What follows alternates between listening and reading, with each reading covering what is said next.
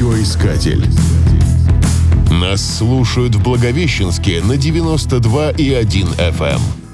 Благовещенск – город в Амурской области на границе с Китаем. Он раскинулся на левом берегу Амура. На противоположном берегу, всего в полукилометре, находится китайский город Хэйхэ – по обе стороны границы преобладает высотная застройка. Глядя на жилые массивы, трудно поверить, что когда-то здесь были джунгли, в которых обитали динозавры. Об этом красноречиво свидетельствует кладбище динозавров, обнаруженное на окраине Благовещенска в конце 40-х годов прошлого века. Любопытно, что уникальный объект обнаружили не ученые, а благовещенский школьник, который в карьере случайно откопал кости рептилий.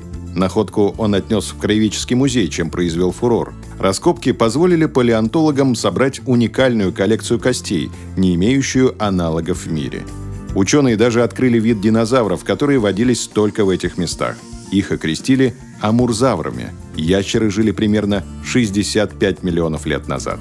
Настоящим подарком стала находка прекрасно сохранившихся зубов и костей тиранозавра, а также позвонок диплодока – этот монстр обитал здесь 100 миллионов лет назад. Сейчас самая крупная в России коллекция костей динозавров хранится в Благовещенском палеонтологическом музее. Она включает такие экспонаты, которые приравнены к национальному достоянию. Ящеров можно увидеть даже в городе. Нет, это не результат успешного клонирования. Просто в память об уникальной находке на набережной Амура установили 7-метровую скульптуру Амурзавра.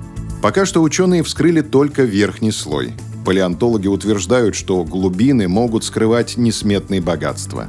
Если перекопать весь Благовещенск, получится Приамурский парк юрского периода. Подобные открытия могут значительно расширить наши представления о древней истории планеты.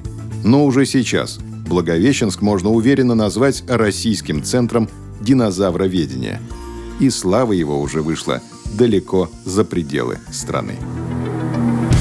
Радиоискатель. Нас слушает Россия.